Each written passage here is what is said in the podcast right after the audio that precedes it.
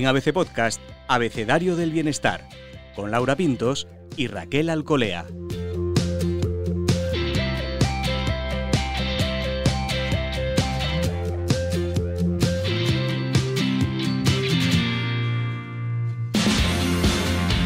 Bienvenidos, bienestarios. Soy Laura Pintos y en este episodio del Abecedario del Bienestar recibimos a Ángela Quintas. Ella es licenciada en Química y experta en nutrición clínica, además de colaboradora en diversos medios y asesora nutricional de actores y en películas.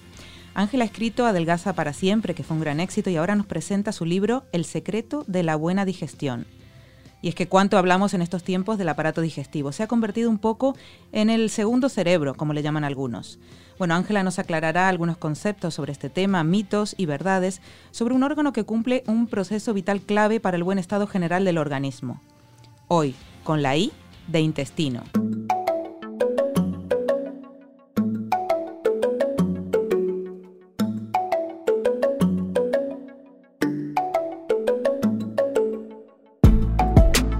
Acompaña como siempre Raquel Alcolea. Raquel, ¿cuánto cuidas tú a tu intestino? Uy, llevo unos mesecitos desde que nació ABC Bienestar a tope cuidando el intestino. Bueno, eh, cada día más informados y cada día con intención de, de mejorar.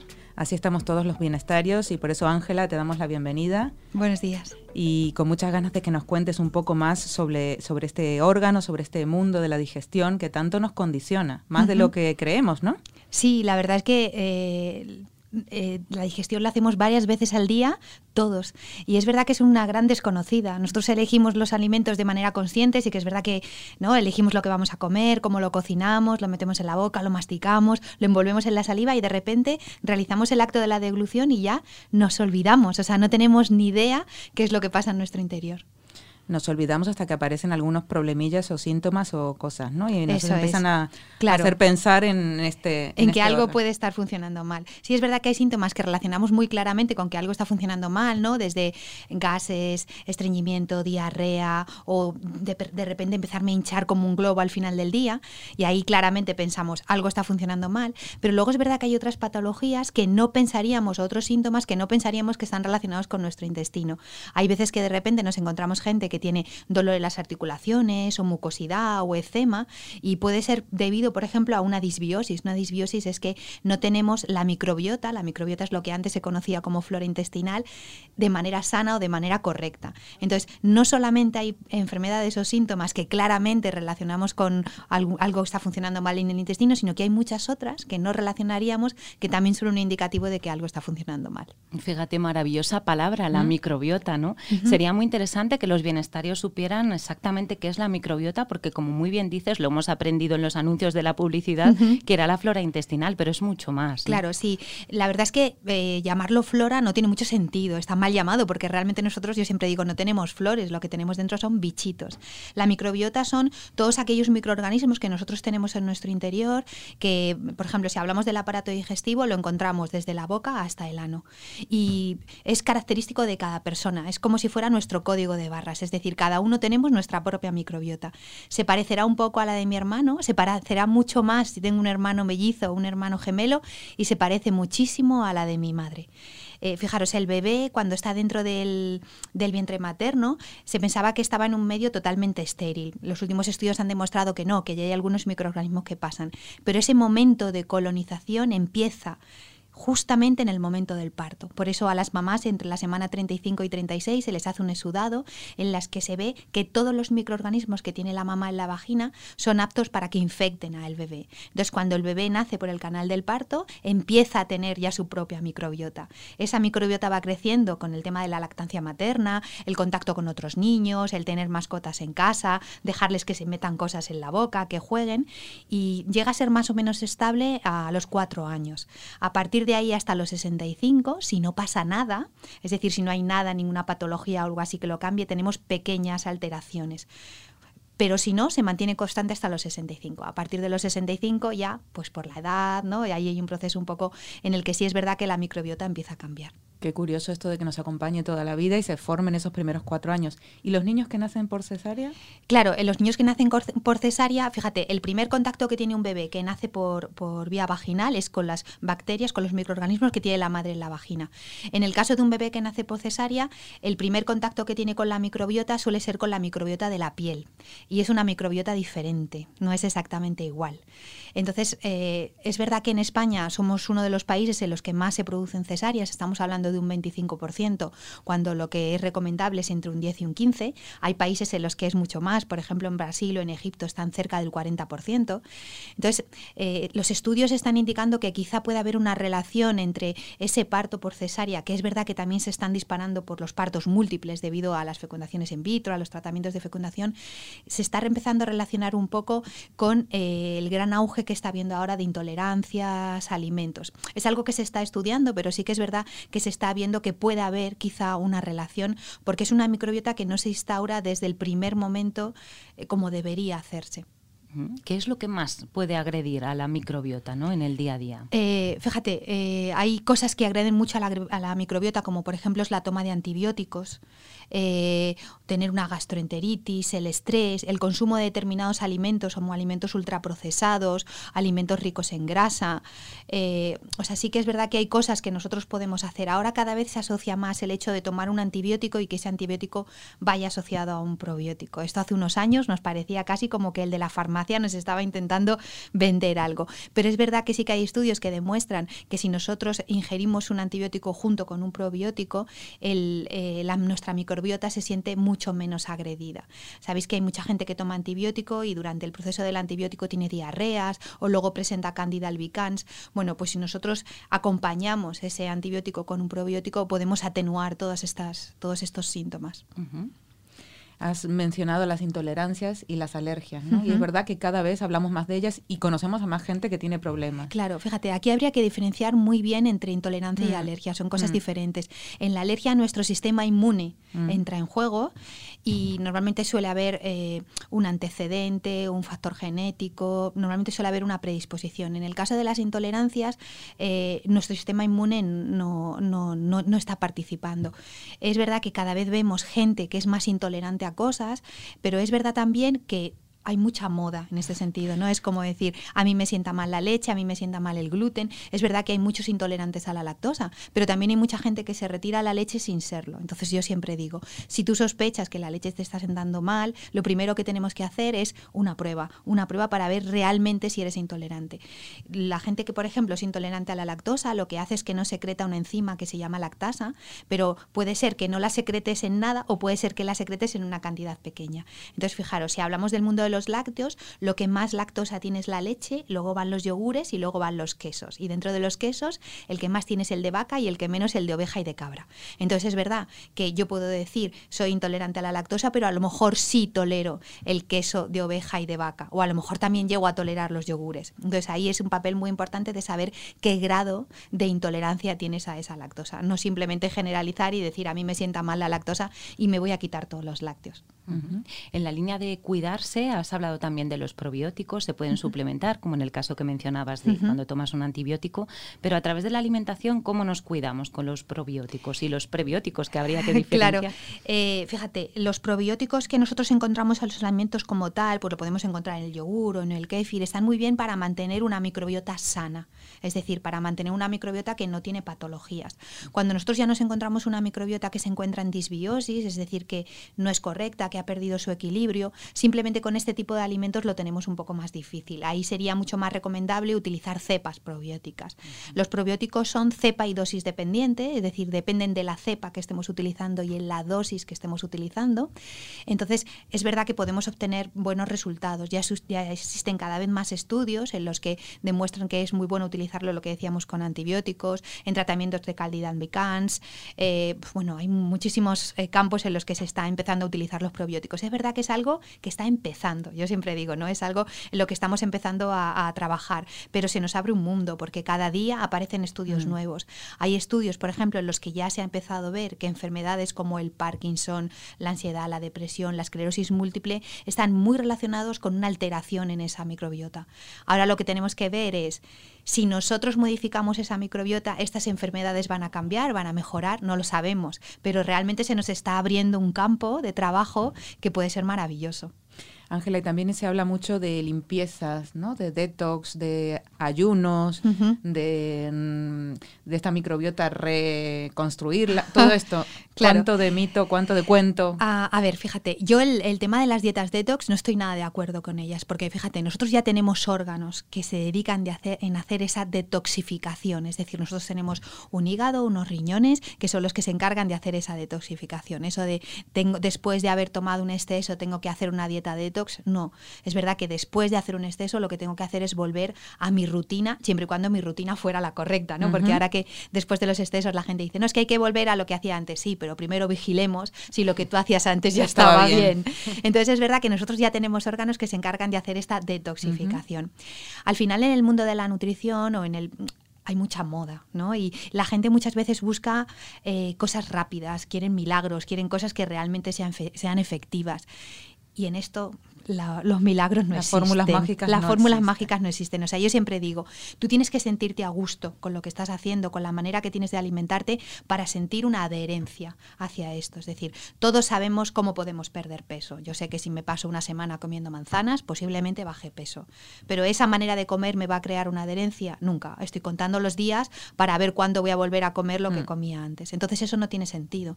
Es decir, lo que hay que hacer es ver qué es lo que está fallando, buscar unos buenos hábitos, que la dieta se adapta a ti y que tú te adaptes a la dieta. Yo lo veo, por ejemplo, muchas veces en consulta, que a lo mejor hay alguien que me dice, mira, es que yo como todos los días fuera.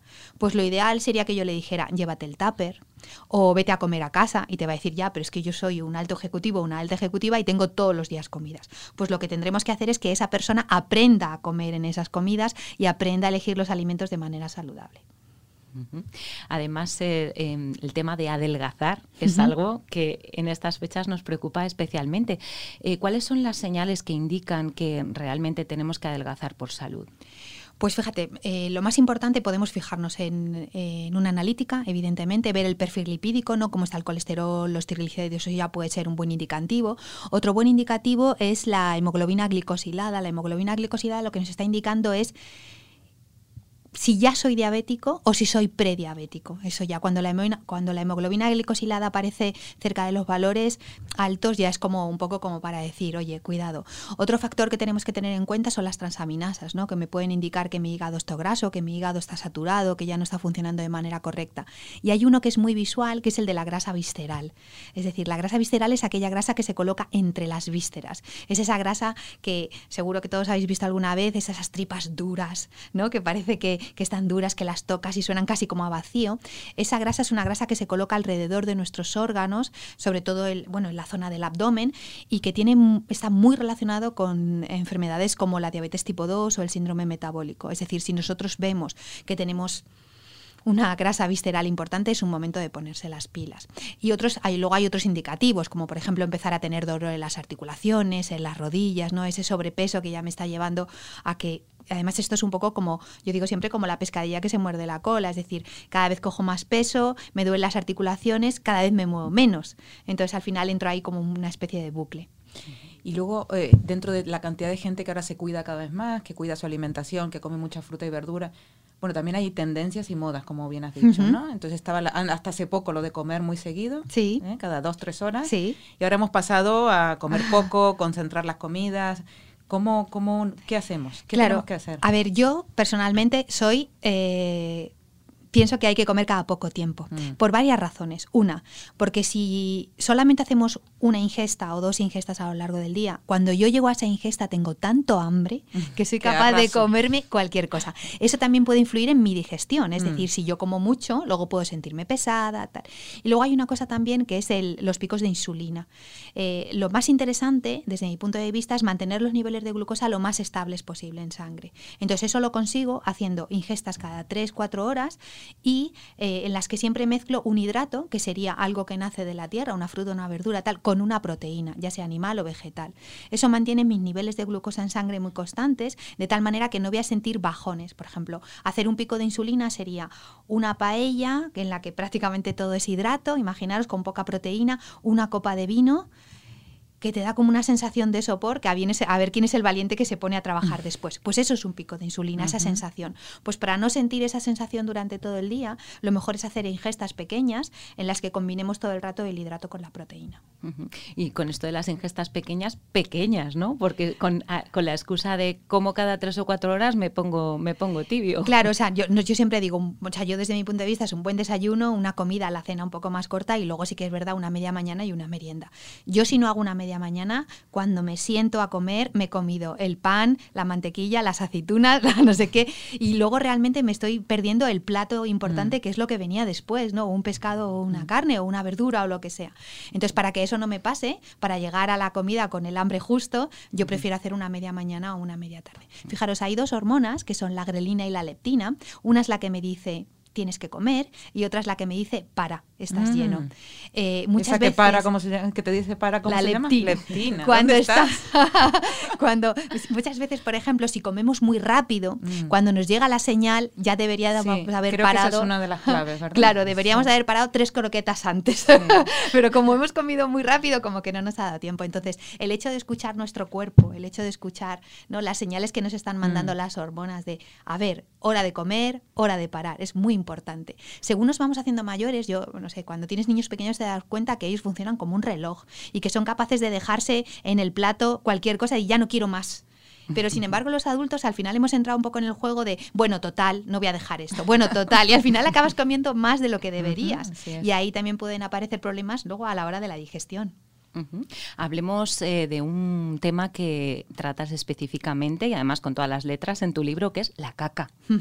La caca es muy importante. ¿Qué, señales nos da la caca? ¿Qué nos dice de nosotros, de cómo estamos? Pues fíjate, la caca es un gran tabú, ¿no? Del, que no se habla y que es verdad que cuando los niños pequeños llegan a tu mm. vida te das cuenta de que, bueno, aquello entra por la puerta y cuando vas a la guardería ves que detrás te han escrito, ha hecho una blanda, una dura, dos veces, y dices, pues esto debe de ser importante, ¿no?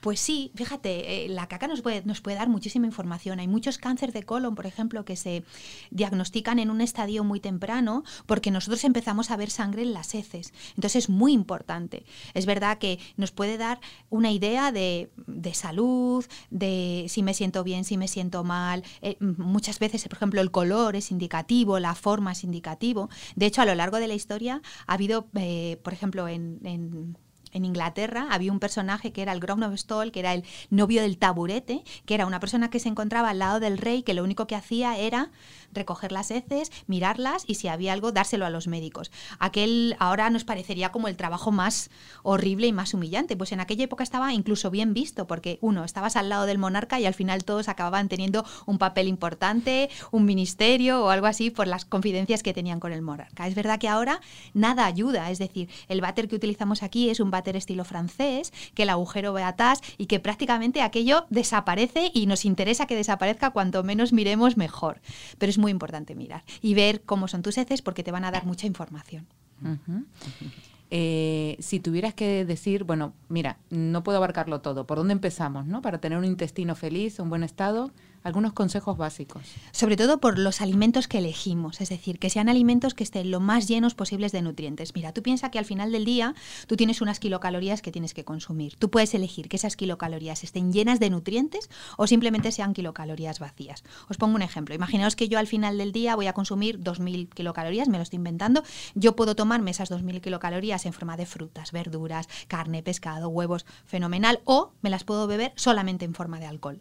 ¿Estoy cubriendo mis necesidades calóricas? Sí. En el primer caso me estoy nutriendo, estoy aportando muchísimas cosas que me van a ser buenas para mi organismo y en el segundo caso simplemente estoy cubriendo mis calorías. Entonces, eso que sí que hago de manera consciente, es decir, elegir los alimentos, la forma de cocinarlos, no utilizar grandes cantidades de aceite, rebozados, fritos, eso lo hago de manera consciente. Entonces, primero empezar por ahí, el agua, el ejercicio, el moverme, todo eso es algo que está en mi mano, que yo puedo hacer.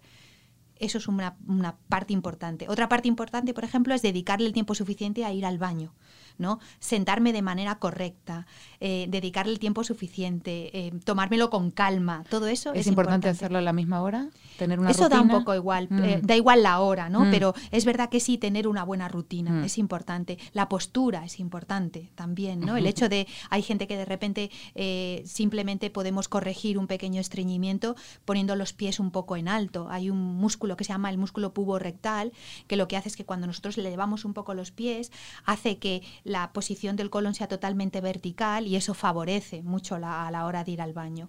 Yo le digo a la gente, si no te quieres poner una butaca, pues ponte unos tacones maravillosos si quieres ser glamurosa, pero es verdad que ayuda mucho. O sea, son pequeños detalles que nos pueden ayudar. Es que has nombrado un problema sobre, sobre todo muy femenino, ¿no? El del estreñimiento. Sí, en el libro hablo de un perfil típico que yo me he ido encontrando a lo largo de, de mi carrera profesional, que es una mujer de unos 40 45 años, trabajadora, eh, que come casi siempre fuera de casa, que no tiene tiempo de comer fruta y verdura y que muchas veces toma antidepresivos. Ese es yo como el, como el pack completo y que tiene serios problemas para ir al baño.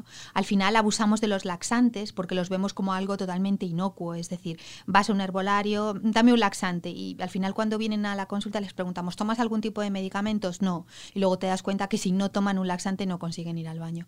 Nosotros no deberíamos necesitar tomar laxantes para ir al baño, es decir, eh, nuestro cuerpo debería funcionar de manera correcta para ir sin necesidad de tener que ingerir este tipo de compuestos. Entonces, bueno, lo primero que tendríamos que hacer es qué estamos haciendo mal. Es decir, primero repasar toda nuestra alimentación, si tiene un aporte suficiente de fibra, si tiene agua, si estamos haciendo ejercicio. Y si a pesar de eso sigo siendo estreñido, pues habría que ver si mi microbiota está alterada. De todas maneras, también en la frecuencia muchas veces estamos equivocados porque se considera normal desde ir dos veces al día hasta ir tres veces por semana. Entonces también piensa que las mujeres nos regulamos mucho por los ciclos menstruales, es decir, cuando voy a tener la menstruación y durante la menstruación es verdad que suelo ir más, pero luego puedo tener un par de días en los que estoy un poco más estreñida. No pasa nada, relax. Me ha llamado la atención eso en el libro, efectivamente, ¿no? Las alarmas, cuándo tienen que saltar y cuándo no. Sin obsesiones, ¿verdad? Claro. que a veces somos como muy exigentes con nosotros mismos, ¿no? No podemos ser un, un reloj, la vida cambia, las cosas cambian. Claro, mira, yo en el libro cuento una anécdota que la verdad que trato muchas pacientes que tienen estreñimiento, pero esto me llamó especialmente la atención, era el caso de una niña pequeña en el que la madre no entendía que no fuera todos los días al baño, con lo cual llegaba del colegio, merendaba, la sentaba en el baño y si no hacía, le ponía un enema. Todos los días. Claro, ¿qué pasaba? La niña tenía pánico a ir al baño. Y yo le explicaba a la madre, mira, hay una cosa que es la regla de los tres días. Si yo he tenido una diarrea o si yo he vaciado todo el colon con un enema, puede que pasen hasta tres días hasta que yo vuelva a tener otra vez ganas de ir al baño. Porque eso lo hemos, lo hemos experimentado todos. Es decir, después de una gran diarrea, de una gastroenteritis, pasan unos días en los que tengo un estreñimiento. ¿Por qué? Porque toda la parte del colon descendente tiene que volverse a llenar de heces. Si tú le pones todos los días un enema y le vacías el colon, ella nunca va a tener ganas de ir al baño. La pobrecita tenía pánico o sea, tenía pánico. De hecho, cuando que se dio cuenta que estábamos hablando de esto, le cambió la carita. Claro, entonces es verdad que tenía la suerte que tenía una madre que era muy regular, que iba todos los días, pero ella no era así. Entonces había que darle su tiempo, había que vigilar su alimentación, había que darle más agua, pero nada más, pero nunca optar por ese otro tipo de cosas. Cosas, soluciones radicales, nunca, está claro que no funcionan. Bueno, sí, y se relaciona bastante con esto que nos pasamos también un poco, ¿no? Estamos tan pendientes que a veces, bueno... Claro, o sea, es verdad que hay que estar pendiente, ¿no? Sobre todo cuando tienes niños, ¿no? Un poco decir, bueno, vamos a controlarlo, pero bueno, que calma, o sea, que menos de tres veces por semana ya ahí tendríamos que empezar a vigilar, pero que ir tres veces por semana entra dentro de lo normal. Y también la importancia de consultar a un especialista, ¿no? Alguien que sepa y no aplicar solo recetas caseras, porque... Eh, muchas gracias, Ángela. Muchas gracias a vosotros.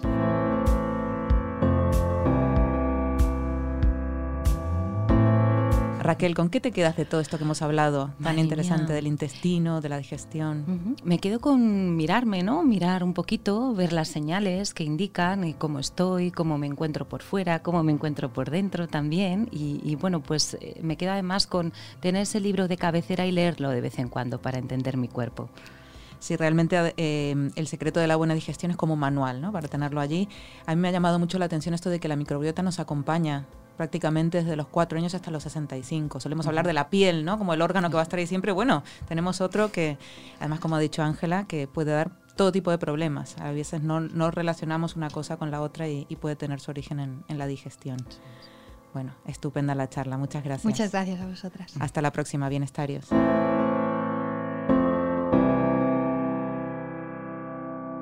Puedes escuchar todos los episodios del Abecedario del Bienestar en abc.es, iBox, Wanda, Spotify, Apple Podcast y Google Podcast. Y no te olvides de seguirnos en las redes sociales. ABC-Bienestar.